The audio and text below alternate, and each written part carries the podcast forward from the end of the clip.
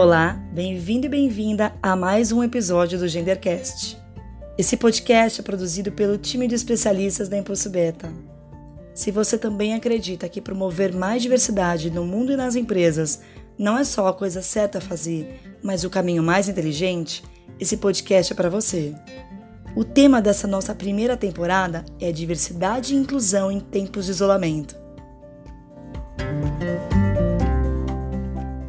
Meu nome é Renata Moraes e eu sou fundadora da Impulso Beta. No último episódio, eu e André, minha sócia, abrimos nosso coração sobre como tem sido lidar com o desafio de sermos mães de crianças pequenas e empreendedoras ao longo dessa pandemia. Nessa conversa, nós vamos ouvir a perspectiva de outras mulheres. São a Michelle Leviterni e a Camila Antunes, sócias fundadoras da consultoria Filhos no Currículo. As duas fundaram a empresa após verem suas perspectivas de carreira e família transformadas após a maternidade. E hoje elas lideram um movimento pela valorização da parentalidade no mercado. Nesse episódio, a conversa é sobre as relações entre parentalidade, isolamento, carreira e vida social em meio ao momento atípico que a gente está vivendo. Quem vai conduzir essa conversa é a Andréa Tenuta, minha sócia na Impulso Beta. Contigo, Deia. Valeu, Rê! Olá, pessoal! Meu nome é Andréa Tenuta e, como a Rê disse, sou sócia dela nessa busca incessante por mais diversidade e equidade de gênero. Sou mãe da Júlia e da Bruna, duas meninas lindas e cheias de energia, de 5 e 2 anos, que diariamente me trazem reflexões sobre comportamento e posturas do dia a dia principalmente em épocas de isolamento social como estamos vivendo.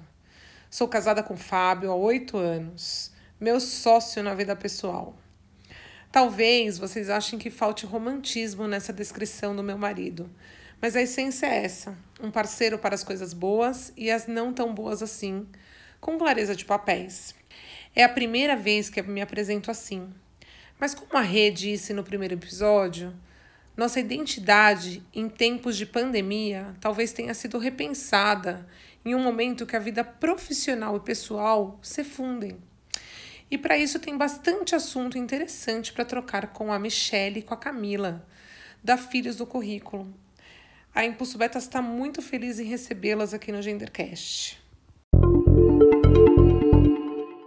Michele, Camila, uh, nessa pandemia nós temos diferentes perfis de família lidando com a situação.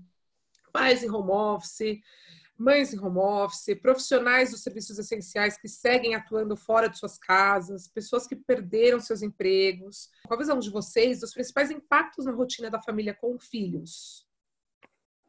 Oi, é, eu vou começar respondendo já acompanhando a sua pergunta, na verdade. A gente não está no mesmo barco, né? Então eu começo todos os eventos pontuando isso que eu acho que é muito importante a gente ter essa dimensão dessas múltiplas realidades que envolvem esse momento que a gente está vivendo. A gente não está no mesmo barco porque cada casa hoje enfrenta uma realidade diferente dentro desse oceano aí que está cheio de uma maré bastante turbulenta, turbulenta, enfim, muito agitado. Então, a gente costuma começar os nossos eventos dizendo isso que se você está numa casa que tem espaço para as crianças correrem, se você tem numa casa que tem adolescente, criança pequena, bebê, se a sua maternidade é atípica, se você tem mais de um cuidador, enfim, qual é a sua realidade, né? Então, os impactos também diferem dentro de cada casa. Então, não, não adianta a gente generalizar nesse momento, mas acho que uma das principais mudanças desse período é, essa ruptura que a gente está vivendo com o que a gente vivia antes, ela é assemelhada por alguns psicólogos, né? ela é comparada a um momento de um luto. Então é como se a gente perdesse algo que a gente vivia e que, portanto, hoje a gente experimenta muitas sensações ao longo de um dia. Então a gente tem aí, não é experimentado de, de forma linear, então às vezes a gente está com raiva, às vezes a gente aceita, às vezes a gente está bem, no outro dia a gente não está bem na outra hora a gente não está bem. E aí, dentro dessa realidade tão incerta, a gente tem total falta de controle, né? Acho que quem é pai e mãe sabe que a gente nunca teve controle depois que os nossos filhos chegam, a gente nem antes mesmo até para engravidar, a gente nunca teve controle de nada, mas agora com o Covid isso ficou muito evidente. Então, dentro da rotina, o impacto é essa falta de controle para um planejamento mesmo do que está por vir, de como que eu vou criar uma rotina em casa, é, a escola. Então, hoje as crianças não têm mais escola, você não tem mais como encontrar os seus os avós. Então, outra ajuda que você teria. Então, são muitos impactos que eu definiria como as emoções muito forte nesse momento e a falta de planejamento e controle, que eu acho que são coisas que estão muito é, presentes nas casas das pessoas agora. É interessante quando você fala essa falta de controle, e é algo que é, é inerente do ser humano, né? Ficar numa, numa briga constante de como até onde consegue controlar essa rotina, a, a vida e até onde não. Então fica um conflito interno, né? Alguns mais, outros menos, mas enfim, é um conflito interno constante e essa falta de controle, sem saber muito uh, qual cenário, acaba dando uma certa ansiedade, talvez. Bacana. É, nos meus círculos de amizade, e, e, na imprensa, eu ouço muito uma sensação de fracasso na parentalidade nesse momento. Uh, são pais que estão expondo seus filhos a telas e comidas processadas mais do que nunca, uh, agindo de forma diferente de suas crenças de educação positiva, que é quando a gente consegue ser empático com a criança, né? Uh, que conselhos vocês, especialistas no tema e mãe, é, vocês duas são mães de dois, né? Ou estou enganada? Uhum. Sim. Vocês duas têm duas, duas crianças. Legal. É, que, que, que tem crianças na mesma faixa etária para completar. É. Quais são as faixas de idade? É, quatro anos e dois anos. Ah, estamos alinhadíssimas. A minha tem cinco, a mais velha, e a pequena dois. Alinhadíssimas todas. É. Então estamos todos é, na, naquela fase né, maravilhosa. Né, é. Desafiador. Quarentena com crianças dessa idade, bem desafiador. Uh, que conselhos vocês dariam uh, para lidar melhor com essas frustrações em nossos papéis de cuidadores dos nossos filhos? Eu queria começar falando para, de novo, a, a ideia de frustração, ela está muito relacionada também à nossa, nossa régua e aqui, como mulheres, a gente tem uma régua muito alta e uma idealização, uma expectativa e a ideia de perfeição que nos persegue muito antes da quarentena, né? Então, o que eu vejo que essa ideia de frustração também está intimamente ligada a essa ideia da gente querer ser perfeita, de ser mulher maravilha, de dar conta de tudo, de colocar todos os pratos para girar maravilhosamente bem e de que a gente vai chegar no final da quarentena ganhando um troféu, uma medalha da mãe da quarentena, que conseguiu cumprir o Pinterest todo, que conseguiu cumprir a alimentação balanceada, que conseguiu. E eu acho que a gente precisa olhar para essa régua com cuidado, com gentileza. Acho que o primeiro passo é ter um pouco de empatia e compaixão e uma aceitação por esse momento. Então, uma gentileza amorosa, sabe? Você olhar para a tua régua, ver em que, momento, em que lugar que você está colocando isso. Por que, que você está tão alta? Qual é essa exigência, essa cobrança que você está se dando? Porque aí o teu fracasso também você vai conseguir cuidar um pouco dele. Então, o que, que a gente traz como ideias, né, que são possíveis? Que nesse momento é você criar um plano de bem-estar para tua casa, para tua família, para tua vida, né? E nesse plano de bem-estar é você definir, em primeiro lugar, o que é inegociável na sua casa, o que é importante que aconteça todos os dias.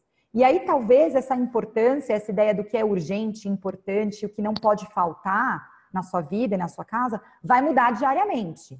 É uma pergunta que você tem que fazer. Então, por exemplo, hoje eu tenho uma gravação que é importante que a gente está fazendo aqui. Isso vai ser urgente importante, eu vou manter, talvez em detrimento de uma alimentação mais balanceada. Então, a gente sabe que a gente vai olhar para os pratos e fazer escolhas, né? Listar as tarefas do dia, estabelecer uma rotina que tem um pouco de ritmo, em que você se conecta com as crianças e você trabalha, que você faça paradinhas de conexão e períodos de concentração, que você consiga distribuir as tarefas domésticas dentro de casa, convocando todo mundo para participar desse assunto. Nesse momento, você entender que é melhor você colocar o prato no chão, né? Que prato que você coloca no chão por dia do que você estourar prato na tua cabeça, estourar prato no marido, estourar prato na parceira, estourar prato na criança. Porque é isso que acaba acontecendo. A gente acha que a gente tem que dar conta de tudo, coloca essa expectativa lá em cima, que a gente vai ser perfeito, esperando uma validação, né? Esperando um reconhecimento externo. E o que a gente faz é implodir tudo. Então, às vezes não vai dar, gente. A gente vai precisar olhar com isso de que um dia sua criança vai dormir sem tomar banho, talvez, ou vai tomar um copo de leite para ir dormir e vai, vai ficar por isso. Mas a gente vai ter que ir equilibrando esses pratos, entendendo que equilíbrio não é estático e que equilíbrio não é 50-50, não é todos os pratos com tudo. Acho que é por aí, né, Mi? Isso aí, Cami, só complementando, uma coisa que a gente sempre escuta, né? Tem a, a famosa frase nasce uma mãe, nasce uma culpa. A gente não, não gosta dessa frase, a gente convida é, todos, todas as pessoas nos nossos eventos, nos nossos workshops, a ressignificarem essa culpa. Não que essa culpa vai deixar de existir, ela, ela porventura, ela vem visitar a gente, né? E, ela, e, e que ela tenha uma função de trazer um impulso para que a gente decida e substitua essa culpa por responsabilidade. O que, que eu vou escolher, como a Cami disse, né? Qual pratinho que para mim é fundamental não cair? O que está na minha lista dos meus inegociáveis? E aí, parece que é só uma mudança semântica, mas na verdade é uma mudança de intenção quando a gente transforma essa culpa em responsabilidade, porque você escolheu abrir mão daquilo, né? Aquilo não foi escolhido por você, não foi, né, tomado por você. Foi uma decisão consciente e muda muito o sentido disso dentro da gente. Eu gosto muito da ideia que a Mi está trazendo de mudar alguns significados e, de trazer, assim, ressignificar mesmo as nossas falas, sabe? Porque isso muda o mindset mesmo nosso de crescimento. A gente fala que filho é uma potência na nossa vida, né? E na nossa carreira, e na nossa existência, e que principalmente ele faz a gente ocupar um lugar de adulto, que é ocupar o lugar do líder.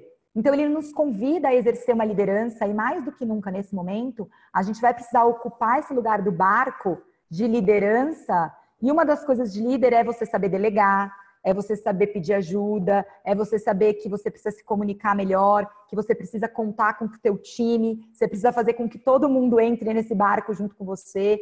Então eu acho que ocupar esse lugar de adulto é se responsabilizar. E se a culpa vier, tomar um chá com ela, com sua sensação de fracasso, toma um banho e saiba que no dia seguinte você começa de novo. Que essa é a grande certeza que a gente tem, né? Quando o dia não tá bom, a gente tem que ir até o fim dele olhando para celebrar as mini conquistas do dia. Então, treinar o nosso olhar também para ver beleza diante das pequenas coisas que nos acontecem e agradecer por isso, celebrar essas conquistas. E aí a gente saber que todo dia recomeça. Então, se um dia não foi bom, você vá com ele para casa, peça desculpas para quem tiver que pedir, recomece no dia seguinte, sabendo que tem sempre alguma coisa que você vai precisar ajustar. Por exemplo, ah, eu estou me sentindo um fracasso. As crianças ficaram muito tempo na televisão ontem. O que, que amanhã eu vou fazer diferente, sabe? É, é alguns pequenos ajustes. Então, eu vou brincar cinco minutos mais. Então, eu vou levar eles para tomar banho comigo. Ah, então eu vou cozinhar. Ou então eu vou pedir, vou cozinhar hoje à noite, eu vou pedir uma comida. Eu não sei. Você vai buscando estratégias aonde ficou, porque o cobertor ele é um só, né? Você puxa aqui e falta lá. Então a gente precisa ir olhando o que, que a gente vai cobrir por dia nas coisas. Eu acho que é por aí, um dia de cada vez. É muito bacana isso que vocês falam. É, o que é ressignificar, né?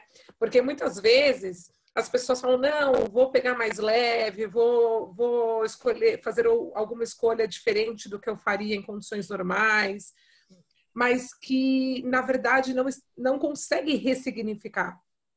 Tenta fazer algum, algumas negociações internas, não necessariamente negociações seja com seu marido, seja com seus filhos, seja com, com quem estiver ao redor, uh, e não faz essa ressignificação de forma genuína. Simplesmente faz algumas negociações, mas que não, não cola, não vira, não é genuíno, né? Isso nem se transforma em comportamento. No dia seguinte está lá se, se, uh, se culpando, uh, se cobrando, falando, poxa, Óbvio que a gente sempre pode mais, mas para o que eu me propus é isso, né? É, enquanto vocês falavam, eu lembrei de uma situação que aconteceu essa semana com minha filha. É, ela pediu, ela está de férias, né? A escola está de férias é, nessas duas semanas, e ela pediu para fazer um cineminha. Então, depois que eu trabalhei, eu tenho trabalhado bastante à noite, eu deixei ela dormir mais tarde, a mais velha, e a gente resolveu fazer um cineminha. Só que eu estava morta Tava morta. Tava cansada. Minha filha mais nova acorda às 5 da manhã. É, eu me revezo com meu marido, enfim. Daí a gente começou o cineminha e ela tava lá super animada, fingindo que tava no cinema mesmo tal. Eu dormi. E ela ficou extremamente chateada comigo, extremamente. Mas chateada de verdade, sabe? Enfim, daí ela ficou triste, acabou o dia, tal. No dia seguinte ela veio trazer para mim que ficou triste.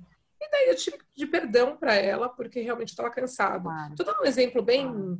é, simples, mas que não é tão simples assim quando a gente fala tantas, tantas questões que permeiam tudo isso que eu contei, né? Mas quando eu imaginar que para mim era uma situação simples, mas para que ela era um grande evento.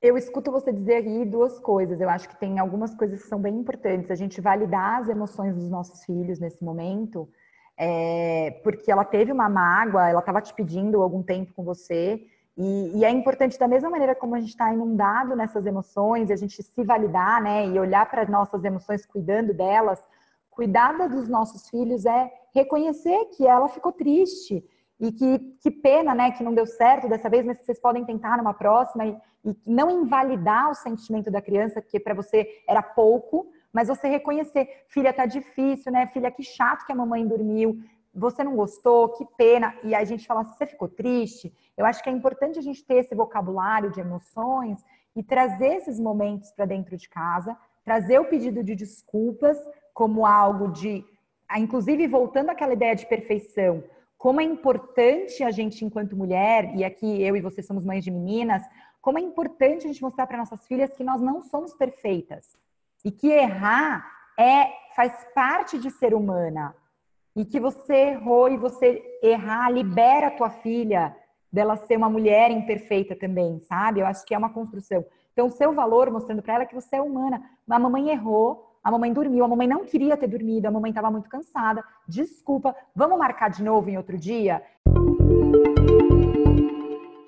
Há mais de dois anos, a Filhos do Currículo apoia empresas que querem ser mais abertas e flexíveis às demandas dos profissionais com filhos. São empresas que entendem que nossa vida uh, é integrada né, e seremos mais produtivos se pudermos trazer essa parte tão importante de quem somos para nossa atuação profissional. Uh, mas agora estamos vivendo um grande teste, né, dessas crenças nas empresas. As pessoas estão conciliando filhos, trabalhando, cuidando de casa, às vezes cuidando de outras pessoas mais velhas, enfim, em tempo integral, de segunda a segunda. Uh, como vocês estão percebendo a atuação das empresas diante desse cenário? Andréa, muito boa a sua colocação. É, eu, eu, gosto de. Vou começar respondendo a sua pergunta, na verdade, contando um pouquinho sobre a Filhos e como a gente acabou mudando o barco nesse meio do caminho como uma resposta para as empresas, né? Então, a gente tem essa missão, enquanto consultoria Filhos no Currículo, de tornar as empresas, o mercado de trabalho, no melhor lugar para profissionais com filhos trabalharem. Mas como você trouxe aqui na sua fala, esse lugar agora virou a nossa própria casa, né? a casa de cada um de nós, a casa de cada colaborador. E a sensação que a gente tem é que aquelas paredes que antes, na verdade, que nunca existiram, né, dividindo vida pessoal e profissional, agora elas estão de forma escancarada, invisíveis, né? Porque no mesmo, numa mesma sala a gente trabalha, numa mesma sala a gente janta, a gente vê um filme com os nossos filhos, né? Aquele lugar é um lugar compartilhado e as empresas elas começaram a entender nesse momento que se elas não cuidarem desse colaborador, dessa, né, da saúde emocional, das questões de relacionamento, não dá para ter um, uma equipe engajada, uma equipe produtiva, né? Esses dias mesmo aconteceu uma coisa super curiosa numa reunião.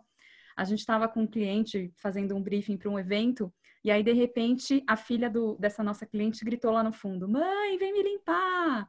Ela ficou super desconcertada e a gente, né, obviamente, super empáticas, é claro que isso faz parte, mas assim, é um, é um caso isolado, mas que ilustra muito bem não só o que aconteceu na minha reunião, mas o que todo mundo está vivendo, né? Seja, seja você um profissional com filhos ou sem filhos, se você tem alguém que tem filhos na sua equipe, né? Essa conversa também é para você, porque é, é, passa aí a necessidade de trazer um olhar empático para a realidade dessas, dessas pessoas, pelo que, que elas estão vivendo, né?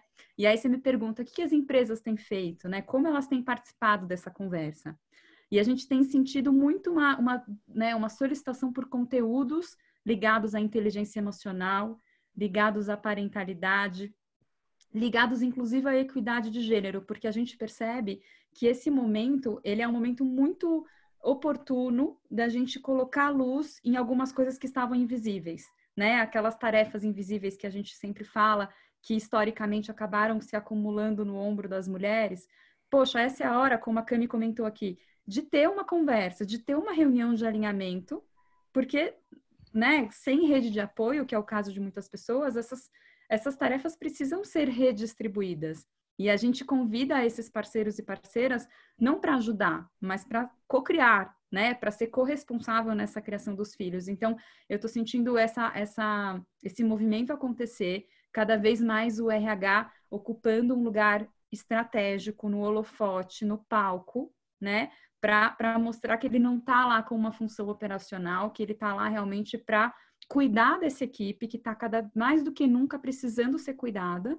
E a gente tem visto vários movimentos, é, palestras, workshops, tanto com pais e mães quanto com líderes, para falar sobre empatia, como trazer até onde esse líder pode ir com esse olhar empático, programas de mentoria. Inclusive, a gente tem visto um movimento muito interessante também de cuidar dos filhos dos colaboradores. Então, é, recentemente a gente fez um evento numa empresa e, paralelamente ao nosso evento, estava rolando uma live com os, com os, filhos dos colaboradores com uma contação de história, né? É, uma outra empresa, eu não me lembro o nome, mas internacional, fez uma contação de história do próprio presidente contando história para os filhos, né, dos colaboradores. Então você vê essa, né, essa sinergia, esses dois mundos se encontrando e tem sido muito genuíno assim ver. Eu vi recentemente também um depoimento do CEO da Roche, é, contando como ele está participando mais ativamente das tarefas dos filhos no processo de homeschooling e como ele conseguiu perceber a partir dessa vivência que, que realmente existe uma carga invisível no ombro da mulher, né? Então eu sinto que tem, tem sido uma oportunidade para algumas conversas difíceis e para as empresas participarem e acolherem mais as pessoas enquanto pessoas e não só profissionais. Que delícia ouvir uh, ações tão, tão interessantes, bacanas, genuínas das empresas, né? Uh, não são todas que estão uh, nesse estágio, mas há, muitas empresas estão nesse caminho avançando. É muito bom ouvir uh, relatos como esse. Bacana. Vocês têm visto casos bacanas de atuação empresarial que possam servir de exemplo para outras empresas? Compartilhe um pouquinho com a gente. André, a gente tem percebido de algumas empresas em especial uma atenção é, dedicada para a liderança, que eu acho que vale comentar, né? Que tem sido mais disruptivo também, não só convidar pais e mães para, enfim, é, absorverem conteúdos ligados à parentalidade, conciliarem filhos em home office, mas trazer a liderança para essa conversa, como eu, enquanto gestor de um profissional com filho, posso colaborar com a minha equipe, até onde vai o meu papel, né? E, e a gente tem sido chamado muito para conversar sobre essa pauta, e basicamente a gente uh, tem, resumiu as nossas dicas em uma palavra para ajudar a assimilar a informação, que é a palavra seta, né? Como a própria seta diz, é um começo de conversa, não é uma verdade absoluta, a gente não gosta desse termo, mas é um começo para essa conversa. O S da nossa seta significa segurança, significa criar um ambiente que inspire confiança para que as pessoas possam colaborar e, e, e, compartilhar suas vulnerabilidades. É um pouco óbvio, mas toda, começa, toda conversa começa por aí, né? Se as pessoas não estiverem num ambiente onde elas não podem ter liberdade de, por exemplo, pedir para trocar um horário de uma reunião porque invadiu a hora do almoço que você tem que dar comida para o seu filho, não dá para, no longo prazo, essa pessoa continuar motivada, né? Então, a gente começa a conversa a partir de um ambiente que inspire confiança para gerar colaboração. O E da nossa seta tem a ver com escuta, tem a ver com genuinamente ouvir o colaborador, né? Você, você sabe o que ele precisa? Você já perguntou para ele o que ele precisa? E aí tem maneiras de fazer isso. Você pode fazer isso de uma maneira direta, você pode fazer de uma maneira mais indireta. Muitas, muitas empresas estão usando alguns pulsos de pesquisas anônimas também para deixar as pessoas mais confortáveis para compartilhar. E aí tem um desafio específico em relação às mulheres, é, que muitas existem várias pesquisas, vários estudos que mostram que perguntas feitas às mulheres e feedbacks dados a mulheres tendem a ser um pouco mais evasivos, um pouco menos relacionados ao negócio. Então, também tomar um pouco de cuidado em relação a isso na escuta. O T da nossa seta significa troca, né? Que eu acabei já até falando um pouquinho. Além de você escutar, é muito importante você manter esse fluxo do feedback, né? O que que o que está dando certo, o que, que não está. Ninguém aqui está sugerindo para você acatar tudo e ninguém está dizendo aqui que pais e mães são um café com leite, né? Mas esse feedback ele tem que ser muito cuidado. Como você vai dar esse, esse seu feedback vai fazer toda a diferença na efetividade dele. E a gente fala também na troca no sentido de criar, de repente, grupos de identidade, grupos onde essas pessoas se encontram, se encontram para compartilhar. Essa é uma prática que a gente também tem feito. Nós temos um, um, um serviço de rodas de, de, de rodas de parentalidade, onde a gente vai conversar com pessoas, a gente vai estar num papel muito mais de facilitador e as pessoas vão compartilhar seus desafios. Então, esse ambiente de identidade também faz toda a diferença nesse momento. E por fim, a última letra da nossa seta é o A de aliança, né? E aqui a gente sugere que se você, empresa, tem aquele, aquele programa de mentoria ou aquele programa de sponsorship para sair da gaveta, essa é a hora de tirar ele da gaveta, né? Porque essa é a hora da gente colocar, conectar pessoas que estão lá em cima, num poder de decisão, frequentando comitês de crise, conectar essas pessoas com quem está passando pelos dilemas, né? Para que essas pessoas sejam ouvidas, para que essas vozes sejam amplificadas e os desafios cheguem até pessoas que vão poder decidir tomar uma, uma, uma atitude. Então, resumindo aqui, a gente passa por um ambiente seguro, a gente passa por escuta para ouvir as necessidades, a gente passa por troca para trocar, para dar feedbacks constantes e a gente passa por construção de alianças estratégicas para que essas necessidades ecoem dentro da organização. Teste que temos visto dentro das casas é da parceria entre casais com filhos para seguirem em frente com tantas novas demandas, né? Vimos na China o aumento dos casos de divórcio no período de isolamento, e isso pode acontecer no Brasil também, como em outros países. No caso dos casais hétero, vemos que os conflitos passam por uma reflexão sobre a equidade de gênero os papéis de homens e mulheres em suas famílias, né? Eu comentei com vocês agora há pouco uh, sobre o, o, apoio do meu marido e eu, que a gente se divide aqui, uh, enfim. O que vocês percebem como os acertos dos casais que conseguem se apoiar e passar juntos por esse período com menos estresse uh, e desgaste? Eu penso agora que essa situação de vulnerabilidade que a gente está vivendo ela traz um convite para a gente poder olhar e criar intimidade com as pessoas. E intimidade é a gente se conhecer, né? E conhecer também as pessoas que moram dentro da nossa casa e criar é, um senso de pertencimento e de engajamento de todos os moradores da casa. Eu gosto muito de que as pessoas entendam de quem mora dentro da sua casa hoje é corresponsável por fazer esse plano dar certo, né? Mas para a gente fazer isso funcionar, acho que tem alguns exercícios que antecedem essa conversa, que é a gente ter clareza do que a gente precisa. É a gente conseguir sabe, escutar e comunicar o que a gente precisa. Eu acho que tem algumas habilidades que nos faltam quando a gente fala com o parceiro, com a parceira, quando a gente quer criar esses novos combinados. Porque passa por a gente, primeiro, entender qual necessidade você tem, então, quais são as necessidades que você tem nesse momento? Você precisa de mais silêncio, você precisa de uma hora, você precisa de duas horas. Listar essas tarefas. Então, existe um exercício prévio de ir para uma conversa. A gente não sabe ter conversas. A gente normalmente já despeja no outro aquilo que já ultrapassou os limites. Então você esbraveja, você desabafa, você reclama, mas não tem uma intenção de construir aí um diálogo, uma ponte ou uma solução.